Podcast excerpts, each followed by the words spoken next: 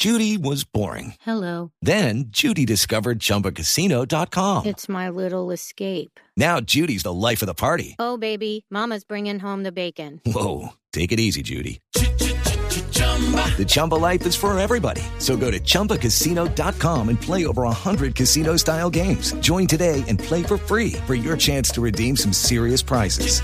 chumba ChumbaCasino.com. No purchase necessary. Void where prohibited by law. 18 plus terms and conditions apply. See website for details. Caminando, en bici, por carretera, en barco, en avión. El mundo tiene destinos llenos de magia, belleza e historias. Conozcamos lo maravilloso de cualquier destino en nuestra Travesía Blue. Un viaje a lo mejor del mundo. Presentan Maritza Mantilla y Juan Casolarte por Blue Radio y bluradio.com. La nueva alternativa. うん。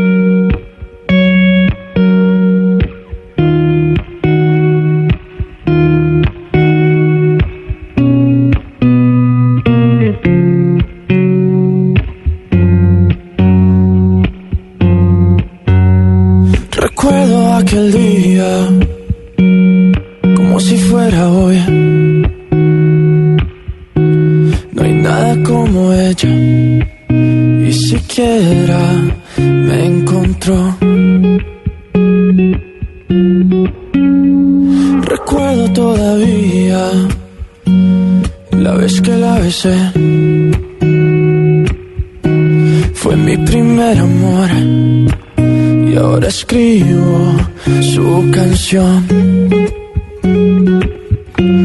Hay algo más inexplicable como su. Un gran saludo viajeros, qué bueno tenerlos nuevamente. ¿En qué andan? Yo les quiero contar en qué ando. En Travesía Blue compartiendo un momento muy divertido con ustedes. Yo soy Juanca y vamos a hablar una horita de viajes y turismo, eso que tanto nos llena el alma, Mari. Así es, Juanca, me encanta esto de los viajes y sé que a muchos de nuestros oyentes también los inspira el tema de viajar. Y le tengo una frase viajera bien bonita. A ver. Mire, dice así, un viaje se vive tres veces, cuando se planea, cuando se realiza y cuando se recuerda. Sí, señora, qué bueno. Tal cual. Usted, por ejemplo, un destino al que quiera ir, Eh, San Andrés. San Andrés. Entonces usted empieza a hacer su plan. Claro. eh, voy a irme por tal aerolínea. Quiero hacer esta actividad. Sí. eh, sueño con estar viendo el atardecer en las playas O sea, del todo centro. lo que se planifica. Exacto. Cuando lo vive, Claro. pues la emoción de Sí. estar logrando todo eso que soñó y cuando lo recuerda. Cuando usted ve sus fotografías o cuando está pasando por algún lugar, escucha una canción que inmediatamente lo transporta a ese sitio. Y son tres eh, momentos, usted lo bien lo está diciendo Mari, completamente distintos, porque la, planea- la planeación es como esa expectativa de lo que va a ser. El realizarlo, pues seguramente hay algunas expectativas que se cumplen, otras que no, otras que se superan. Y los recuerdos, pues ya es el Ay, eso es lo más la lindo. nostalgia de, bueno, y, y es donde uno dice, quiero volver a ir. Claro, hay destinos que invitan a volver. Oiga, ¿sabe que yo nunca he estado en este del que le voy a hablar? A ver. que tiene que ver justamente con la canción de Sebastián Yatra con Qué la que iniciamos es, nuestro sí. programa. Se llama No hay nadie más. Y este video fue grabado en los alrededores de El Chaltén, Sí. en el Parque Nacional Los Glaciares en Argentina. Opa. El video muestra Juanca, una cantidad de paisajes hermosos que hay justamente en esa parte de la Argentina, en donde se ve el Cerro Torre y Monte Fitzroy al noreste de- del parque. Y bueno, lugares tan bonitos como Villa San Martín, bordeado por diferentes lugares. Así que esa es nuestra canción viajera de Sebastián Yatra. Porque la música, Mari, también nos invita a viajar y Yatra con esta canción muy, muy bonita que se Nos llama lleva al Parque Nacional Los Glaciares, En Chaltén, ¿no? Argentina. No hay nadie más, Yatra.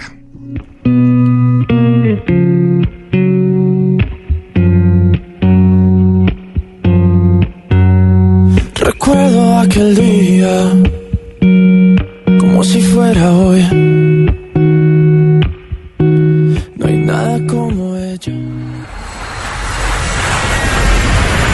Estás escuchando Travesía Blue.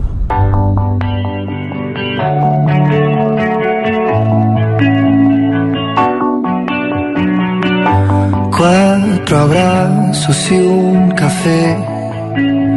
Apenas me desperté y al mirarte recordé que ya todo lo encontré en tu mano, en mi mano, de todo escapamos juntos, ver el sol caer. Vamos pa' la playa, pa' curarte el alma. Cierra la pantalla, abre la medalla.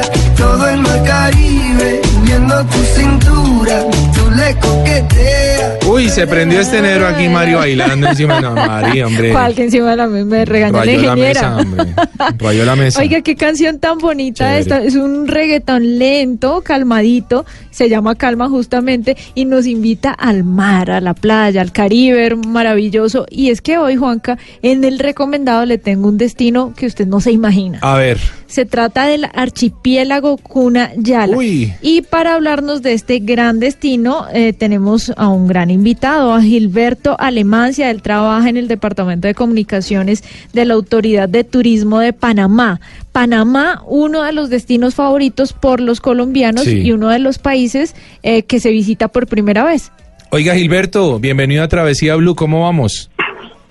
Hola, ¿cómo están? Bienvenidos. Qué bueno, Gilberto, escucharlo. Bueno, contémosle a nuestros oyentes, porque yo ya tuve la oportunidad de vivirlo, pero nuestros oyentes no saben mucho acerca del archipiélago. ¿A cuántas horas queda de Ciudad de Panamá? Ok, sí, el archipiélago de Niela, o mejor conocido como San Blas, Sí. eso está más o menos alrededor de dos horas desde la ciudad de Panamá, eh, por carretera. Pero también se, se puede viajar por avión, eh, Oh, que te tomaría como media hora nada más. perfecto. Gilberto, ¿ese tramo en carretera existen buses que salgan desde alguna terminal de transporte o cómo se pacta el transporte para llegar al archipiélago?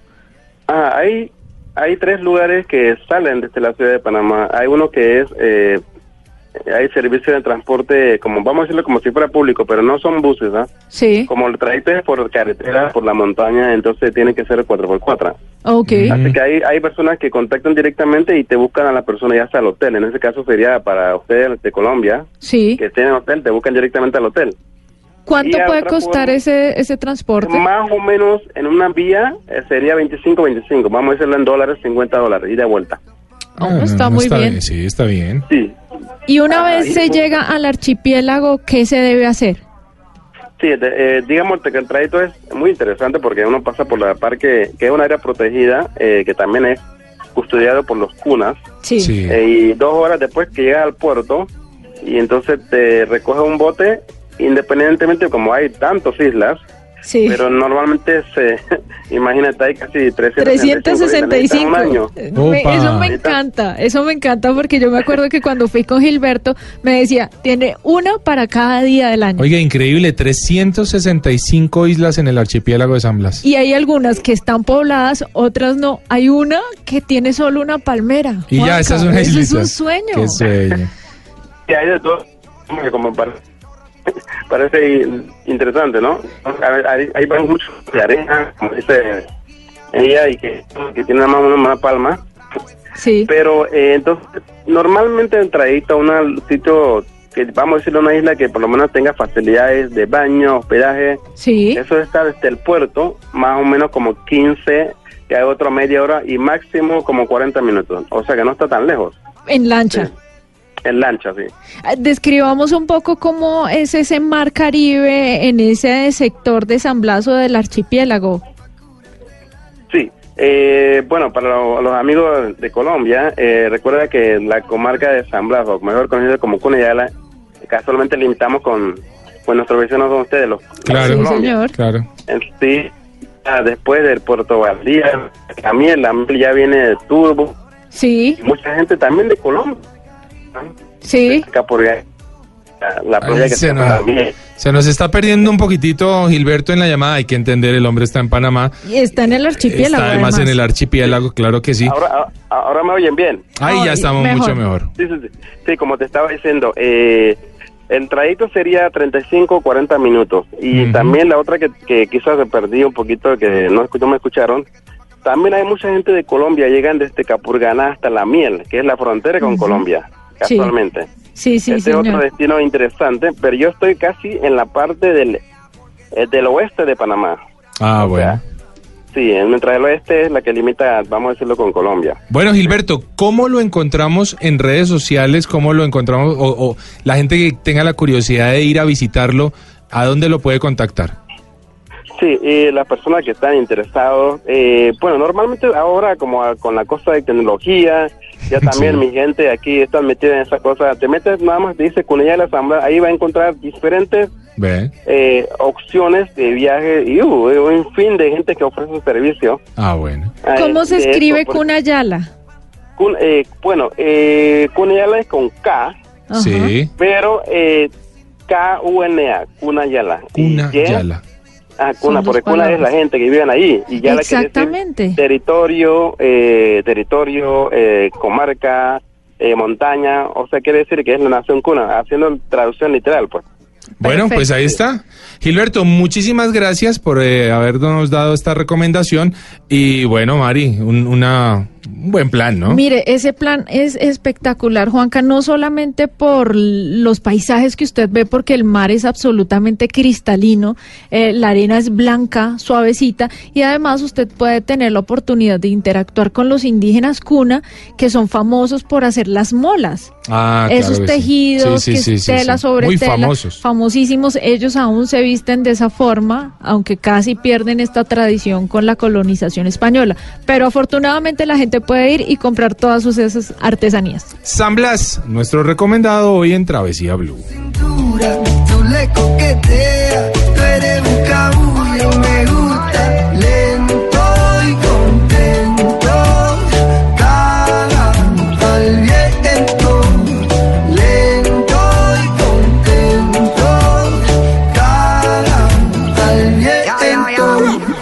aprovecha que el sol está caliente y vamos a disfrutar el ambiente.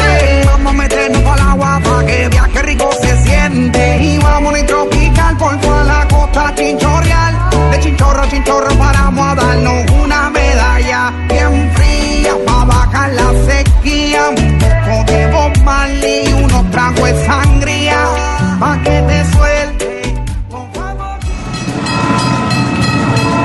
Esto es Travesía Blue.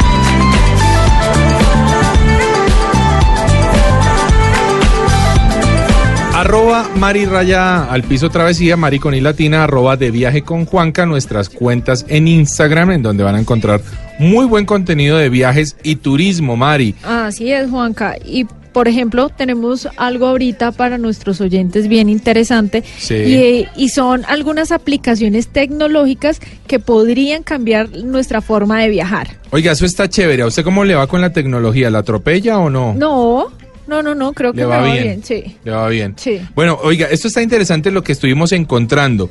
El, uno de ellos, por ejemplo, es el reconocimiento facial en aeropuertos, Mari. Eso ya se está implementando Sí. y de hecho el aeropuerto El Dorado en la ciudad de Bogotá lo tiene. Usted ya se hizo Sí. esa biometría para que cuando entre o salga del país lo haga sin necesidad de presentar el pasaporte. Vea, yo lo hice y me, y me aplica de manera gratuita para los ingresos. Ok, porque De si usted gratuita. quiere, sí señor, y si usted quiere entrar, eh, ah no, la salida, perdón, Sí. si usted quiere también aplicar para la salida, sí tiene que pagar un costo que Sí. creo que está más o menos alrededor de 250 mil pesos por dos años, Sí. y en donde usted pasa y se evita esa fila de migración eh, con... Que a veces es una pesadilla. A veces es larga y a veces la gente pierde vuelos por esa razón. Pero entonces lo pueden hacer a través de ese registro biométrico y eh, fácilmente pasan y se ahorran el sellito en el pasaporte. Eso también lo tienen aeropuertos en Estados Unidos. Pero ejemplo. vea que ese registro es tan interesante o lo que se viene implementando que mm, inclusive el tema de los eh, del check-in, por ejemplo, Sí. el tan famoso check-in que uno tiene que hacer que hasta cuatro horas antes y no sé qué, podría desaparecer. Y esa es la idea. Buenísimo. La- sí, Ahorrar correcto. tiempo. Exacto, ahorrar tiempo al máximo. La idea es que usted simplemente con su rostro eh, tenga todo, absolutamente todo, cuando usted llega al aeropuerto. Genial. Entonces pasa todos los controles, aplica a su silla, absolutamente a todo sin necesidad de nada más, como debería ser. Sí, señor. Mire, otra aplicación que podría cambiar la manera en la que viajamos se llama Pruvo.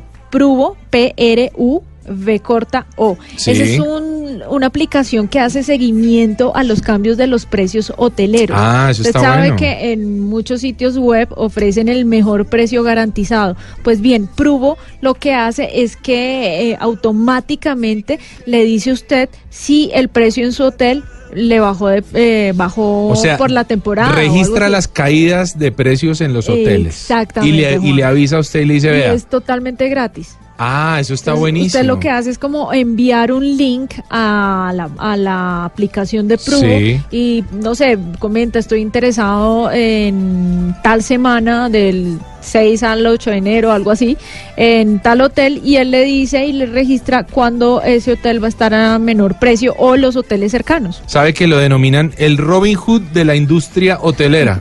Me encanta eso. Eso está Eso bueno, lo ¿no? necesitamos, O sea, a por ver, supuesto. Para los pobres, ahí sí, para todos nosotros los que queremos, los que necesitamos a veces viajar a, a bajo costo, pues Pruvo creo que nos resuelve bastante, ¿no? Sí, señor. Ahora, ¿qué le parece ganar dinero mientras viaja? Ah, eso sería lo máximo. Y eso creo que le interesa a muchos de los influenciadores que ahora viajan tanto.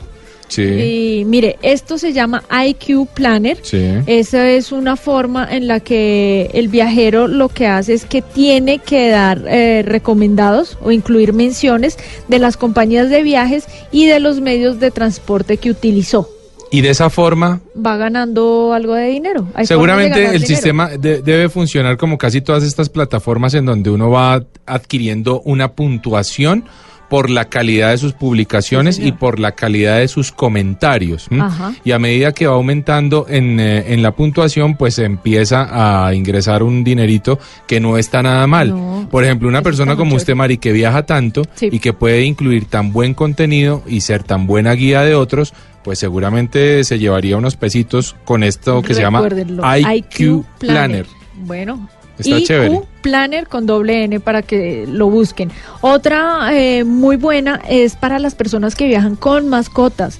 Sí. Usted tuvo mascota y la quería mucho, ¿no? Yo la quería mucho, bueno, murió hace ya un par de años y, y- y la verdad no viajé con, con mi perrito, era un bulldog inglés. Pero le hubiera gustado Sí, estar me en hubiera contacto encantado. con él mientras el momento del vuelo. ¿Y cómo sería eso? Pues eso es muy fácil, Juanca, porque eh, se llama DigiPet. Es un servicio que permite a los propietarios controlar el bienestar de sus mascotas durante el vuelo. Sí. Claro, ellos van en la bodega de carga, pero entonces usted tiene la facilidad de hablarle. eh, para- o sea, Ah, el perrito ya. o el gatito o su mascota escucha su voz. Claro. Mientras él está en la parte de carga, va escuchando el- que usted le hable y él se sienta mucho mejor acompañado. Oiga, eso está chévere. Hay algunas aerolíneas que permiten el ingreso de la mascota dependiendo del tamaño a a la cabina. Pero pues obviamente uno no se puede llevar un San Bernardo porque pues como Un que Golden sí, Retriever. un Golden Retriever pues, para que acabe con todas las sillas y con todo el mundo, pero si tiene usted un chihuahua, un- una tacita de té esas famosas, una cosita así, la puede llevar con usted. Sí, señor. De lo contrario, pues esto puede estar muy interesante para quienes quieren mantener un contacto con su mascota. Ese está muy bueno. Y le tengo esta última, Juan. A ver. Ropa interior inodora. ¿Cómo? Ropa interior inodora. ¿Y eso cómo es? Calcetines mágicos. MP Calcetines Magic mágicos. Socks. Ajá. Pues esta es una forma muy fácil, Juanca, porque estos calcetines están impregnados de plata, cobre y zinc, así Sí. como de una sustancia mineral que crean un tejido completamente antibacteriano. Eso quiere decir que no van a oler sus calcetines y que los puede utilizar por lo menos durante cuatro días. Cuatro días uno con las mismas. está- estamos hablando de las medias. Eso es un reto, sí, ro- pero Pero también, también aplicará para la ropa que- interior. Sí, yo creo que deben tener también ropa interior. Tienen que buscarlo. MP Magic Socks. No, pero yo la verdad no me creo capaz de usar una vaina cuatro días seguidos. Cuatro días seguidos y así, de esa forma usted se va a ahorrar espacio en su equipaje.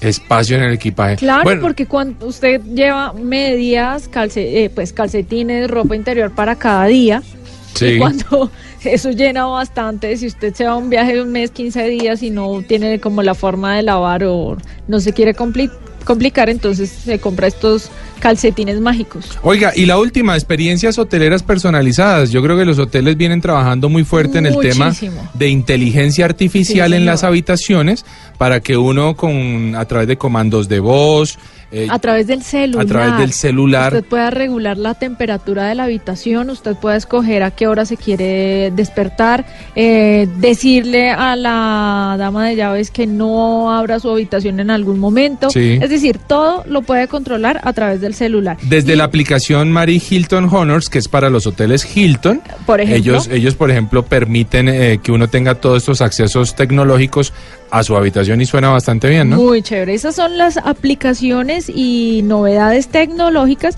que nos pueden cambiar la forma en la que viajamos. Nos vamos de feria en fiesta en Travesía Blue.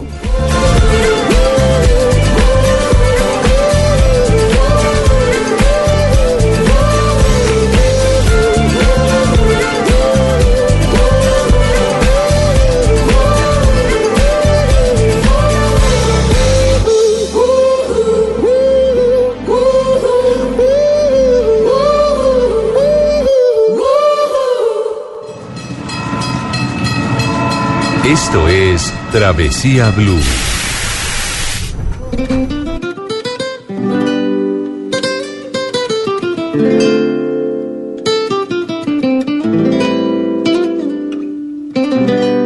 Y hasta hoy he decidido seguirlo intentando. Tú me destrozaste el corazón, mi apocalipsis fue tu amor y el estar contigo mi peor pecado. Y ya yo he decidido sacarte de mi memoria. He hecho el juramento de borrarte de mi historia. Me duele el corazón, mataste la ilusión.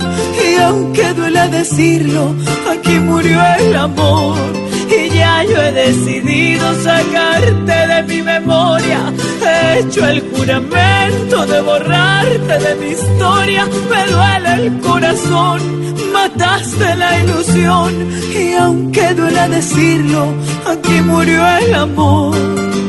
Y si murió, no es por mi culpa, pues yo te amé. Y eso En 1955, Mari, se inicia la Feria de Manizales, acaso una de las ferias más emblemáticas, por supuesto, de Colombia, que lo incluye absolutamente todo y que tantos colombianos año tras año van a disfrutar de todo un acontecimiento cultural, gastronómico, histórico para el país, la Feria de Manizales, ¿no? Ay, me parece tan bonita y sabe que es lo más triste de todo, Juanca, que nunca he ido a una. ¿Nunca ha ido a una? Nunca. Si ¿Quiere que le diga algo? Yo tampoco. Ay, el colmo. Es el colmo que no hayamos ido a una feria no de Manizales. Pero para que se antojen de ir a la feria de Manizales, ¿a quién tenemos? Tenemos, por supuesto, a Héctor Fernando Ortiz, él es gerente del Instituto eh, de Cultura y Turismo de Manizales, que nos invita a la feria. Oi- Oigámoslo. La verdad que muy contentos, muy complacidos con la excelente feria que hemos organizado, como es usual año tras año, para seguir teniendo ese plus de una de las mejores ferias, fiestas y carnavales del país. En este momento nosotros lo que queremos es hacer una cordial invitación a través de Blue Radio para que todos los colombianos y los extranjeros se vengan para Manizales, para que todos los propios y visitantes disfruten de nuestra feria tradicional, nuestra feria de Manizales, que va del 5 al 13 de enero y que se engalana con más de 320 eventos, con cerca del 85% de ellos de carácter gratuito. Desfiles, feria taurina, cabalgata, metroconciertos, grandes conciertos en los diferentes plazas y parques, ferias en tu barrio, ferias en tu vereda, novedades como el freestyle internacional, pero que también tendremos una de las grandes novedades como Ensálzate salsa y tango que viene de Cali a deleitarnos en el Coliseo Mayor. Tenemos una de las mejores ciudades de hierro, parque de diversiones como es Los Valentinos, dispuesto durante toda la semana y vamos a entregar más de 80 mil entradas gratuitas para que propios y visitantes disfruten de todas estas eh, oportunidades que les brinda la alcaldía de Manizales en cabeza de nuestro alcalde Octavio Cardona que ha venido trabajando e incursionando para que la ciudad tenga un excelente desarrollo. Bueno, Mari, la feria de Manizales. Divina, Juanca. Ojalá podamos. ir. Mañana termina. O sea, si, si podemos ir es hoy. No, Yo- ya mañana que- termina. Ya no. ya Pero no bueno, logramos. ellos terminan siempre con toda, entonces ahí la, la tiran toda entre hoy y Pero el mañana ya otro están. año, a ver si, si la sí, logramos. sí. ¿Sabe qué? Me, me reservo el tema de lo de los eh, de lo de las corridas de toros. Sí, a mí tampoco me, Me lo simpatiza mucho. pero- No voy a hablar de eso, pero al no hablar quiero sentar mi voz de protesta, Protesta. con esa vaina.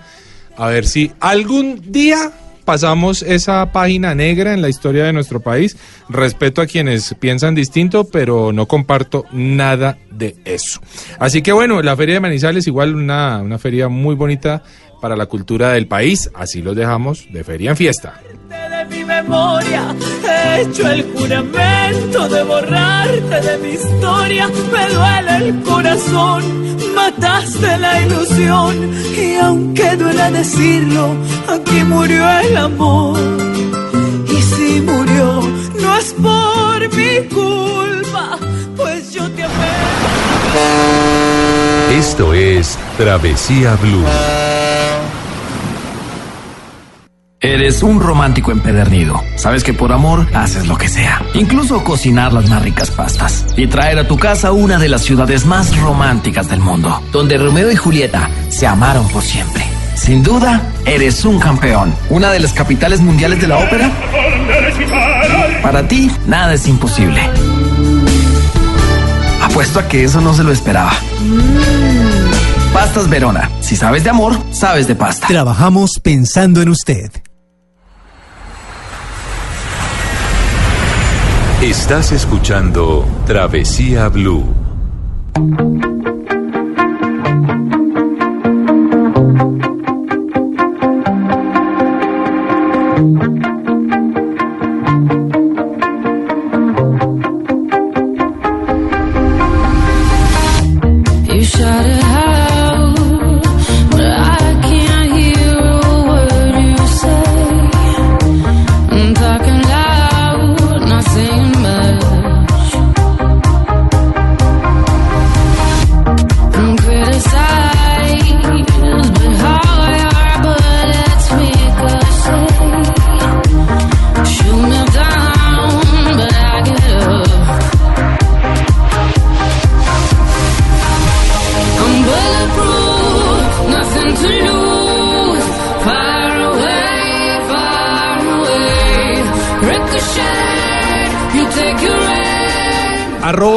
Mari Raya al Piso Travesía con I latina, arroba de viaje con Juanca, nuestras cuentas en Instagram. Mari, muchos sueños para este 2019. Muchos sueños, Juanca, muchas metas, muchos emprendimientos, por supuesto. Sí, ¿qué tan difícil es, es, es cumplir los sueños, Mari? Wow, pues eso depende de, de, no sé, como de la capacidad de trabajo que tengamos, porque no es solamente soñar, sino todo lo que podamos movilizar para que esos sueños se cumplan. Oiga, pero yo le tengo, Mari, en la mesa de trabajo Hmm. a un señor que soñó y que cumplió. Ay, qué lindo, me encanta eso. ¿Cierto? Qué, reto el que se puso, además. Qué retos los que se puso este hombre. Estamos hablando de Marcelo Arbeláez. Marcelo es geólogo de la Universidad Nacional de Colombia con un posgrado en geología aplicada en México, pero seguramente es uno de los caminantes y soñadores más grandes que hemos tenido en la historia del país. Ajá. Marcelo, bienvenido a Travesía Blue. Bueno, pues qué emoción, muchas gracias. Y yo cada vez que escucho hablar de una travesía me emociono porque es como iniciar un camino que muchas veces uno no sabe qué va a suceder. Sí, Correcto. Lo que hay que hacer es prepararse y dar el primer paso. Que precisamente ahora cuando decían lo difícil de hacer realidad un sueño es arrancar. Exacto. El primer paso es el más difícil Es el más en difícil. todo, en todo. Y sabe que yo recuerdo mucho, Marcelo, y usted que es escalador lo podrá, me lo podrá decir, cuando uno está al filo de una montaña y tiene que hacer rappel dar ese primer paso es la cosa más atemorizante que puede existir. Sí, es, y, y es por algo, por el tema de la confianza. Sí, o sea, señor. definitivamente cuando un- no se conoce algo, o sea, no se tiene como el, el, el- el entendimiento de qué significa, Claro. cuál es, Claro. pues, por ejemplo, los, los términos de seguridad, etcétera, la falta de confianza genera pánico. Y eso sucede en la vida con todo, con uno mismo. Cuando uno en alguna situación de la vida no tiene confianza en sí mismo, No lo pues entra en pánico. Así es. Bueno, quiero decirle a nuestros oyentes que este es uno de nuestros héroes nacionales, Mari. Yo Sí, por lo menos me siento de un orgullo terrible teniéndolo acá a usted porque en serio lo digo con el corazón. Marcelo participó en la primera expedición colombiana al Himalaya en 1984 y formó parte de la primera expedición colombiana a la cima del monte Everest Wow. en 1997. Ajá. ¿Mm? ¿Cómo fue esa experiencia, Marcelo? Bueno, eso es toda una travesía de vida. Sí, Claro. señor. Y, y yo diría, como hablábamos del primer paso, el primer paso sucedió cuando en el colegio, por, por querer hacer algo diferente con unos amigos, nos paramos frente a un mapa de Colombia y dijimos, vámonos al lugar que está más cerca de la nariz. Y ese lugar, acercándonos, era el Nevado del Tolima. Wow. Sí. Sin tener absoluta idea de cómo se hacía eso, de cómo se llegaba allá, nunca habíamos hecho ni siquiera camping, ni siquiera habíamos ¿Cuántos acampado. años tenía Marcelo? 16 años. Wow, muy Ajá. joven. Entonces, eh, pues lo primero fue averiguar dónde queda, cómo se hace para ir, mm, pedir permiso. Es lo otro, estamos A hablando los de unos muchachos, exacto, y los papás pues aterrados, pero yo creo que el desconocimiento de los papás fue lo que hizo que nos dieran permiso. Exactamente. Porque era totalmente desconocido, no había ni, ni siquiera referentes. Mi papá pues trabajaba en ese entonces en la caja agraria y la caja agraria tenía una hacienda de, de ovejas Sí. eh, bovina por los lados de- de- del Nevado del Tolima. Entonces él lo que hizo, bueno, vaya allá, eh, yo voy a hablar con, con alguien para que por lo menos los reciban y les muestren el camino. A ver qué. Y así sucedió, nos mostraron el camino porque ni siquiera conocían el camino. Nos dijeron, sigan por, por esta montaña, nos metimos en un bosque y bueno, una aventura... Y estamos hablando del Nevado del Tolima, que seguramente es uno de los más técnicos que hay en Colombia. Sí, tiene, digamos, tiene unas características, eh, sobre todo en la parte más alta, donde, pues, donde está el hielo, el glaciar, eh, que hay que tener conocimiento, entendimiento. Nosotros no teníamos nada de Y eso. no se fueron preparados No, con, eso- ni con ropa ni no. con equipamiento especial Nada, para lo que nos prestaron los scouts del colegio. No. O sea, un morral, unas, unas botas, llevábamos botas de esas machitas, No. de las de caucho. Ay, ay, ay, qué Además que sucedió una cosa particular, como íbamos para la montaña y para la nieve, para el hielo, pues nos llenamos de chaquetas y cosas y comenzamos a andar. A, lo- a- a los 15 minutos teníamos Empezaron. tanto calor que nos comenzamos a quitar todo. Claro.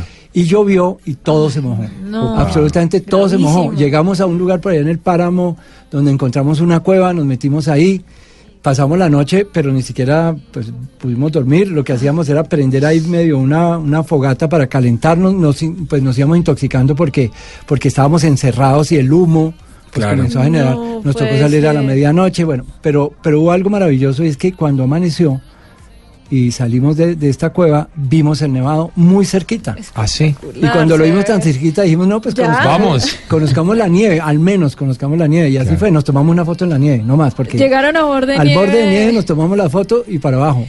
Y lo, lo, lo maravilloso que, que- que quiero contar es que cuando mostramos esas fotos, Sí. Que además tocó revelarlas, eh, se demoraban Sí, una claro, semana en revelar, era, era una cámara. Ahí los papás entendieron la embarrada que habían cometido dando permiso. Y dijeron, ¿ustedes dónde estaban? Pero mi papá dijo, me dijo una cosa cuando vio las fotos, que yo estaba acostado en la nieve, Sí. envuelto en una cobija que era lo único medio seco que tenía.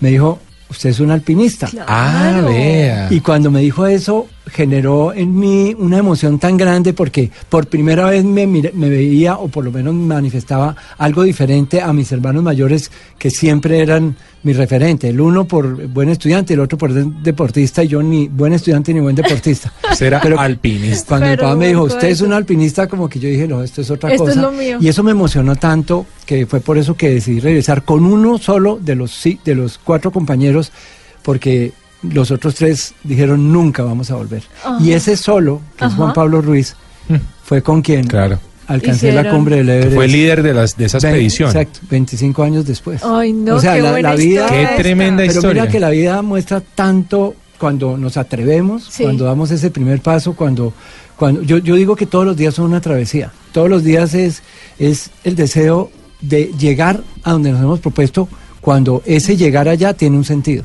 Y para Eso mí es. el sentido era seguir siendo alpinista. Qué bonito. Y mire que esto está muy interesante justamente que estamos iniciando año, Claro. que todas las personas están eh, estableciendo sus metas, que están mirando eh, sus propósitos de vida, a dónde quieren llegar.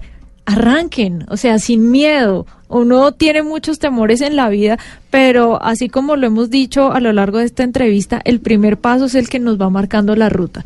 Y así como le pasó a Marcelo, ese primer paso fue eh, la escalada al Nevado del Tolima, pues sería lo que le marcaría su vida para poder llegar al Everest. Sí, eh, cuando, cuando tú dices ese arrancar debe tener algo claro, es qué sentido tiene en mi vida a dónde voy a llegar, Ajá. a dónde voy a llegar, o sea, a dónde quiero llegar. Sí. El camino hay que prepararlo, pues porque hay que, pero hay que saber que ese camino va a ser diferente a como uno se lo imagina. Totalmente porque distinto. van a suceder muchas cosas, pero si uno tiene la emoción de lo que significa llegar a donde se ha propuesto llegar, los, las dificultades, los cambios, todo lo vamos a superar. Oiga, Marcelo, cuando usted iba subiendo a- al Everest, ¿cuántas veces fue al Everest? Pues eh, cuatro veces he estado. La primera vez que fue en 1997, llegamos hasta 8.200 metros. Sí. Dándonos cuenta de que habíamos tomado riesgos por encima de nuestras capacidades. Afortunadamente, tomamos la decisión a tiempo estando a 650 metros de la cumbre, descendimos y dijimos tenemos que prepararnos mejor. Claro. Porque, pues claro, nosotros, bueno, ya habíamos ido a muchas montañas en Colombia, habíamos estado en algunas montañas de, de Sudamérica, pero pues atreverse a subir la montaña más alta del mundo Es otra cosa. requiere, claro, eso es, ese ímpetu y esas ganas es lo que a veces hace que uno no, no valoremos tanto señor. eh, el riesgo. Exactamente. Afortunadamente teníamos la convicción de que lo importante no era llegar a la cumbre sino bajar. Ajá. Porque Claro. no, tiene, Quedar ni- vivos. no tiene ningún sentido llegar a la cumbre si uno no puede bajar. Sí. Entonces ahí fue cuando dijimos prepararnos mo- nos mejor y fuimos a otra montaña. Un compañero nuestro desafortunadamente pereció en una avalancha, Ya. también por un error que cometimos al permitir que él estuviera pues avanzando solo. Mm. Em, nosotros doloroso. pensamos que ya no íbamos a volver después de eso. Y fueron los papás de nuestro compañero Lenny Granados quienes nos pidieron que Claro, volviéramos. Lenny, porque nos decían claro. que no hay mejor homenaje que cumplir el sueño de alguien que ya no está. Por supuesto.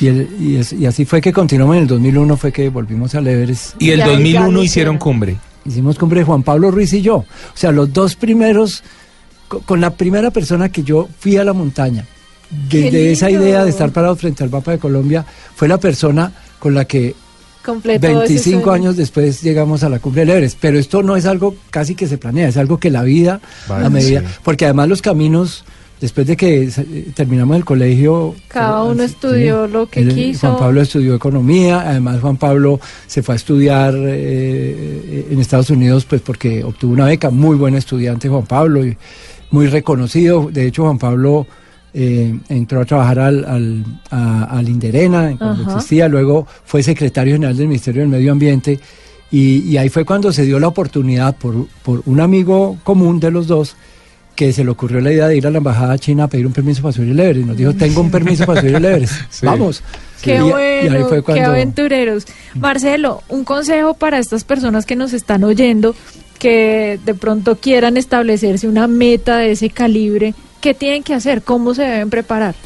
Pues bueno, si, si estamos hablando en temas de montaña, Sí. eh, definitivamente hay que conocer, conocer la montaña.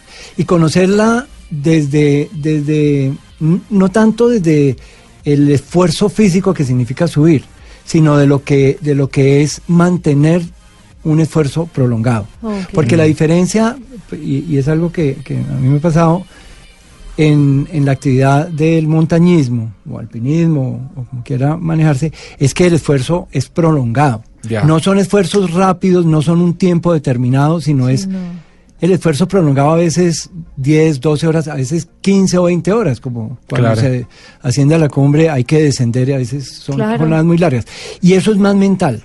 La Sí, verdad, eso es mucho más mental. Entonces yo consideraría, como respuesta a esa pregunta, que la mayor, la preparación más importante es, es la preparación mental, que es la, es donde está el significado, donde está la razón, donde está el cuidado con, pues consigo mismo y el cuidado con los demás, porque Claro. además nadie puede subir solo. No, no, no, no. Eso es como Necesitamos en el apoyo. buceo, también se necesita siempre un compañero.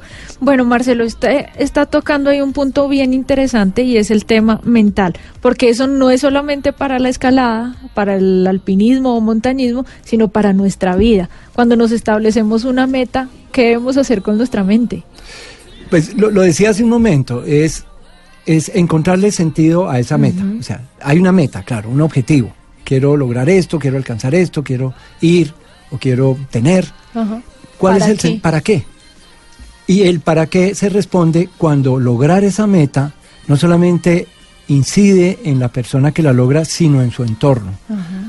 Y su entorno tiene que ver con personas de su familia, con personas de Amigos amigos, con, con la misma sociedad. Claro. Entonces, lo primero cuando establecemos metas es ¿para qué? Y, para, y eso se responde cuando nos imaginamos Ajá. que estamos logrando la meta. Marcelo, ¿y usted se imaginaba todo lo que va a incidir en, en la vida de tantas personas el llegar al Everest?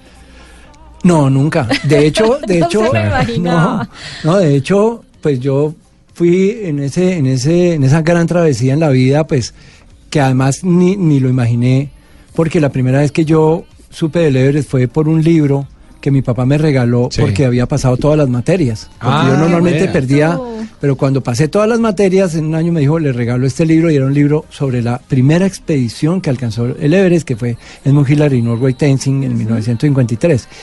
Y yo cuando lo miraba y las fotografías en blanco y negro, eso yo decía, pues esto es imposible, es como las fotografías, esto nunca, nunca va a ser Eso para no mí". me va a pasar a mí.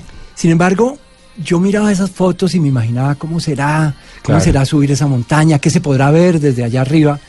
Y la vida, pues fue pasando en, en, pues, en lo profesional, en lo familiar, y se fueron dando oportunidades, como les decía, cosas que de pronto surgen y que tomarlas es cuando eso que, que aparece le está dando alguna, alguna, alguna razón Sí. para hacerlo.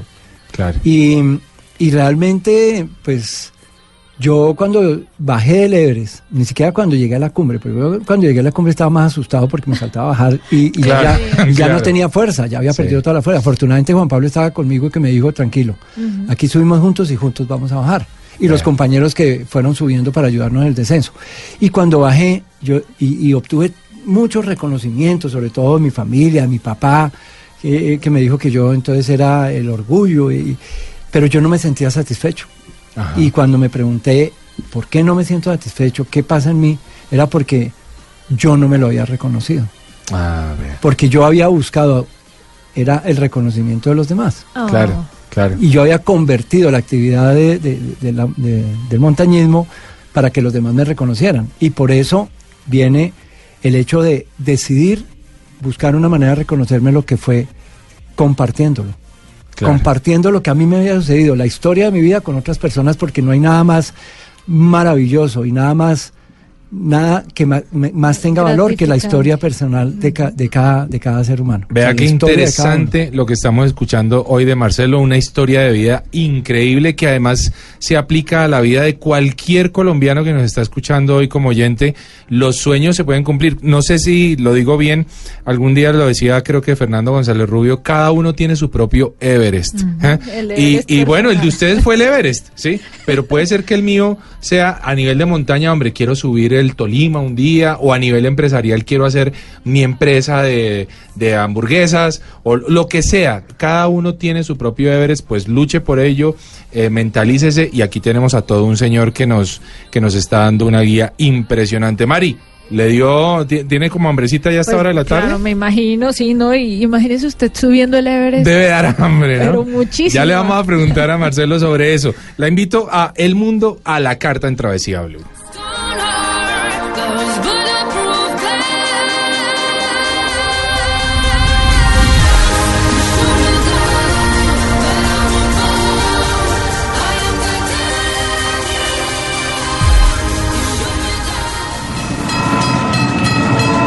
Esto es Travesía Blue.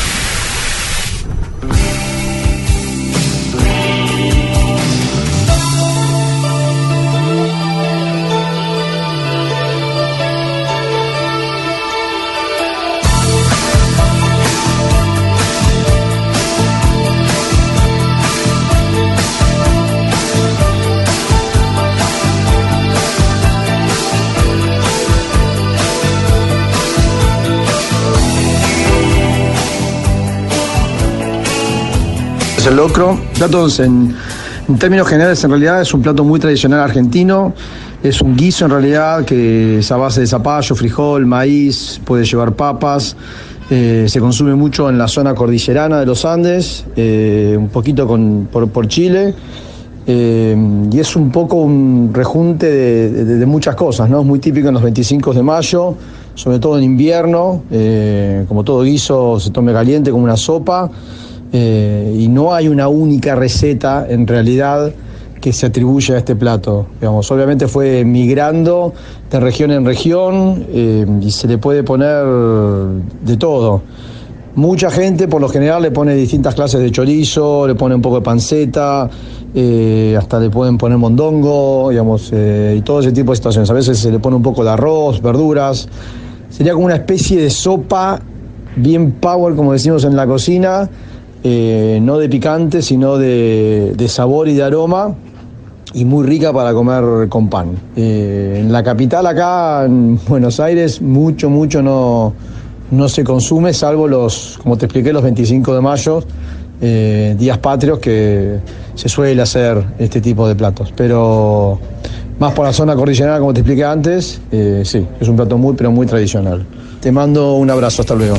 Ahí está el locro. El- Suena rico. Sí, sabe que yo recuerdo haberlo probado en Ecuador, Hay un locro en Ecuador, sí señora. que es para mí, o sea, si me pidieran explicarlo, es como lo que es el ajiaco a Bogotá. Sí, más o menos. Y así lo describe, por supuesto, eh, por supuesto, Alan.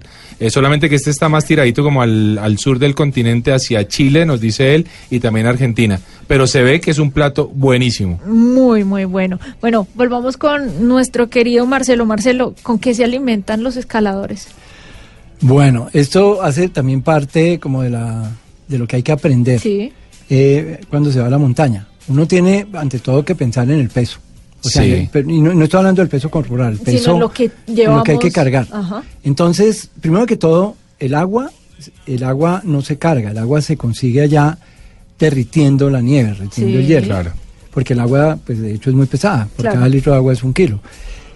Y la alimentación debe ser una alimentación que sea balanceada, sobre todo con, con mucho, mucha Cantidad de cantidad, grasa. digamos no de grasas, digamos de carbohidratos, Claro. de, digamos de, de- de nutrientes sobre, y también eh, pues uno pierde mucha, o sea, no solamente energía, sino pues, muchas sales con el Claro, calor y eso, entonces, entonces tiene que tener también eh, algunos, eh, no sé, potasio, sodio. Sí.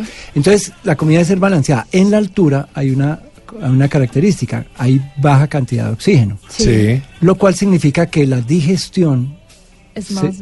es, Lenta. lenta y, y lenta e inclusive el cuerpo reacciona no queriendo comer porque Ah, el cuerpo vea. necesita oxígeno para, para hacer la digestión Claro. porque es un proceso de oxidación Sí, sí. entonces el cuerpo no quiere comer. Entonces lo que uno tiene que hacer es de manera consciente nutrirlo a través de digamos de alimentos que hoy en día hoy en día hay pues muchas eh, digamos opciones Sí, claro. de alimentos De barras. de barras, de geles. En, cuando nosotros arrancamos, No. eh, nada, nosotros nos inventábamos. Sí. Me acuerdo que mi mamá me preparó Ay, un muchacho relleno. Ah, no, no, no. Que no, pues, no. era una carne porque ni enlatados Claro. teníamos, era una carne que, que se podía mantener durante varios días y más aún con el frío, pero Sí, no sí. pasaba nada. Subían con muchachos rellenos, dame el favor. O, o, o, o- o- pero, y era eso, y panela, bocadillo, pues. Claro, que son, lo, lo pues, común, lo típico exacto. que conocían. Algo muy bueno son las pastas. Las pastas son carbohidratos de rápida Sí. asimilación. Las proteínas uno tiene que reemplazarlas. Las carnes, las carnes son de, de difícil,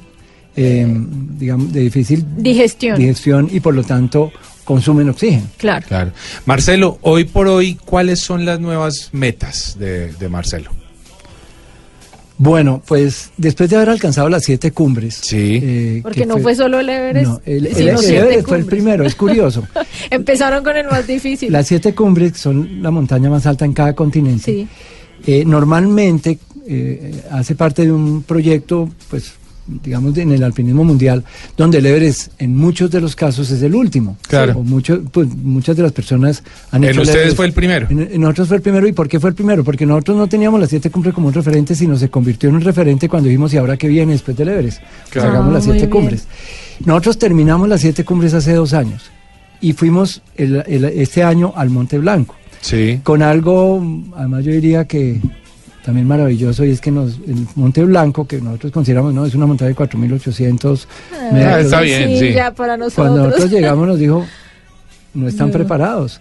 Y, y la intentamos. Y hicimos un recorrido dándonos cuenta de que habíamos planeado de manera inadecuada la ruta que habíamos escogido, porque el Monte Blanco tiene muchas rutas y nosotros dijimos, no, pues no importa, escogamos la que menos gente vaya. Pues claro, la más difícil. Pero como es el Monte Blanco, pues nosotros podemos.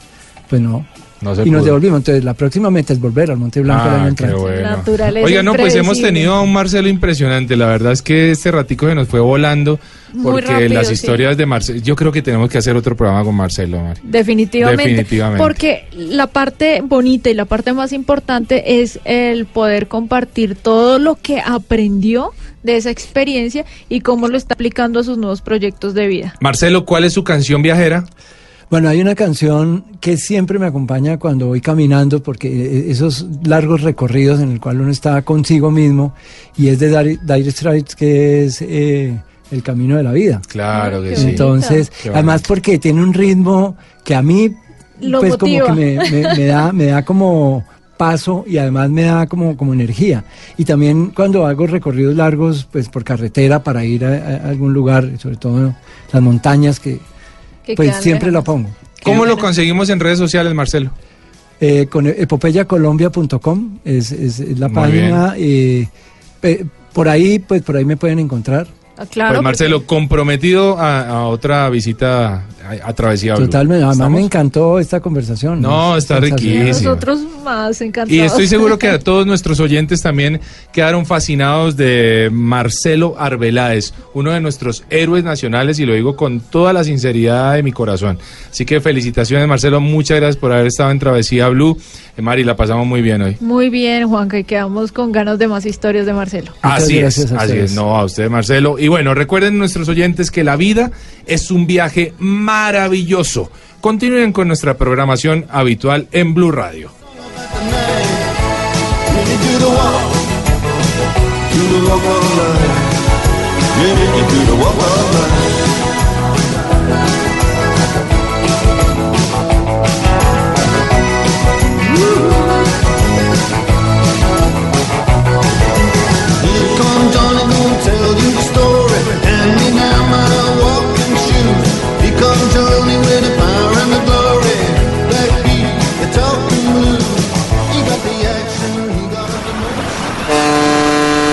Esto es Travesía Blue.